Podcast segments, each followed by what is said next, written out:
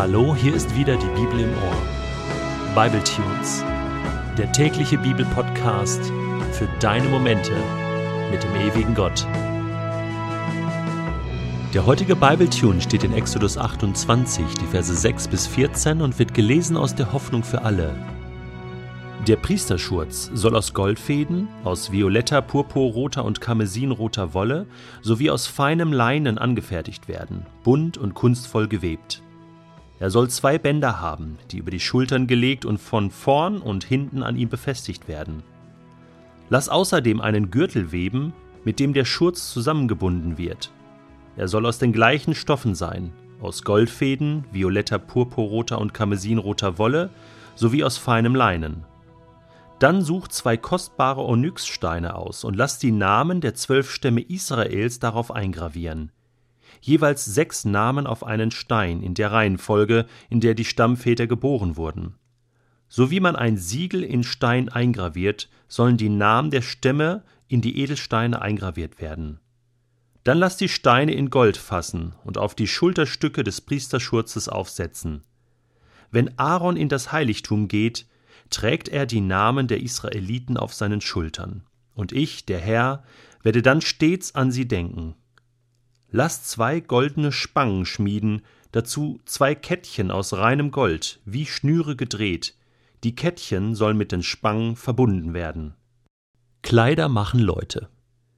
Dieser Satz stimmt wirklich und es fällt mir immer wieder auf, wenn ich an bestimmten Festlichkeiten bin und dort Freunde von mir treffe, die ich sonst nur so aus dem Alltag mit alltäglicher Kleidung kenne und die dann sich völlig in Schale geworfen haben, dann denke ich immer, wow, wie siehst du denn aus? Und irgendwie sehen die Leute dann anders aus oder wirken anders. Irgendwie, ja, nicht nur festlicher, sondern auch edler, als ob sie sich auch in ihrem Innern verändert hätten, obwohl das ja gar nicht stimmt.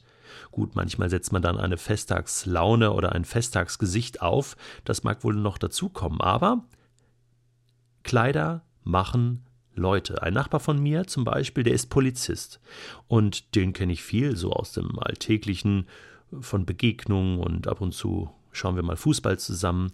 Und ähm, letztens habe ich ihn getroffen unterwegs ähm, beim Tanken, ging dann in die Tankstelle rein, um zu bezahlen. Und äh, da stand er vor mir in voller Montur mit Waffe und allem Zip und Zap. Und dann dachte ich, wow, hallo Herr Nachbar. Und es war irgendwie gerade anders, weil so mit dieser, dieser Montur, ähm, ja, irgendwie hatte ich mehr Respekt vor ihm. Ich glaube, dass Aaron, wenn der so in Alltagsklamotten rumlief, so ich sag mal so Jogginganzug, Badeschlappen und so, dass der anders ausgesehen hat und gewirkt hat, als wenn er in dieser Priestermontur mit Gold und Rot und und und und diesem weißen Obergewand, also in dieser Priesterkleidung äh, angekleidet war. Diese Tempelkleidung, eine heilige, Kleidung. Und es war eben eine Bekleidung, die Gott geschaffen hat für seine Leute, für seine Mitarbeiter. Und Gott hat sich Gedanken gemacht, denn ja, Kleider machen Leute. Auch in seinem Tempel soll das Äußerliche zum Innerlichen passen.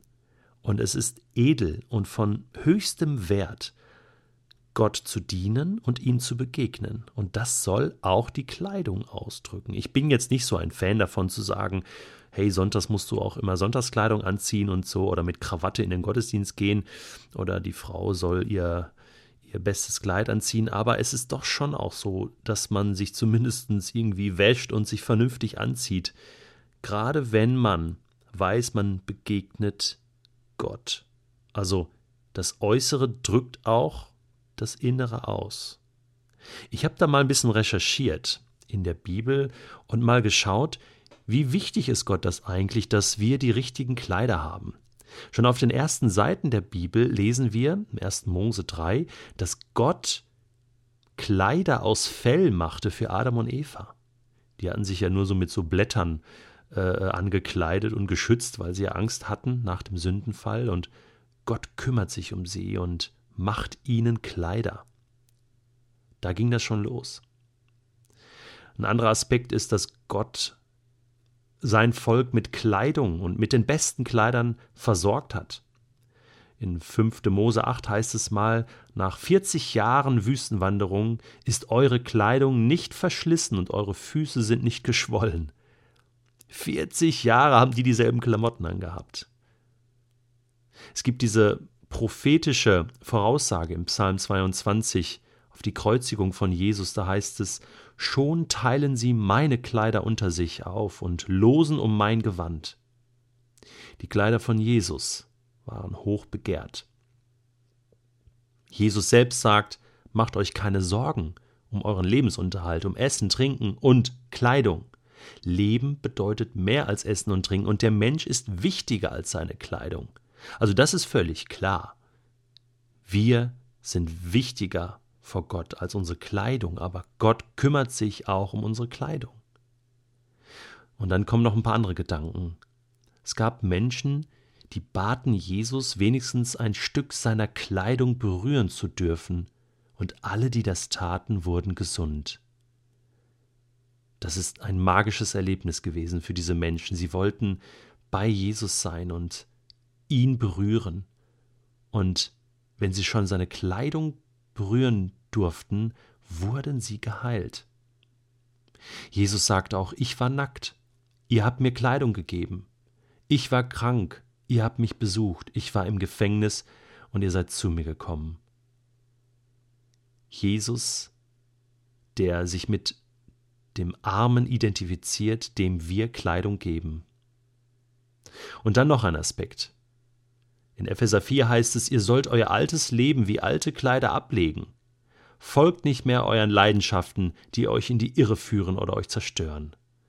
Zieht das neue Leben an, wie ihr neue Kleider anzieht. Aha, da geht es also darum, dieses Bild, etwas Neues anziehen. Ihr seid neue Menschen geworden, die Gott selbst nach seinem Bild, nach seiner Kleidung geschaffen hat. Ihr gehört zu Gott und lebt so, wie es ihm gefällt. Auch der verlorene Sohn in Lukas 15 bekommt ja, als er zurückkommt zum Vater, das schönste Gewand im Haus. Jetzt wollen wir feiern. Gibt ihm das schönste Gewand, bringt ihm auch Ring und Sandalen. Gott kleidet uns ein. Und damit schließt auch die Bibel. In der Offenbarung heißt es, wer durchhält und den Sieg erringt, der wird ein weißes Kleid tragen. Ich werde seinen Namen nicht aus dem Buch des Lebens streichen, sondern mich vor meinem Vater und seinen Engeln zu ihm bekennen.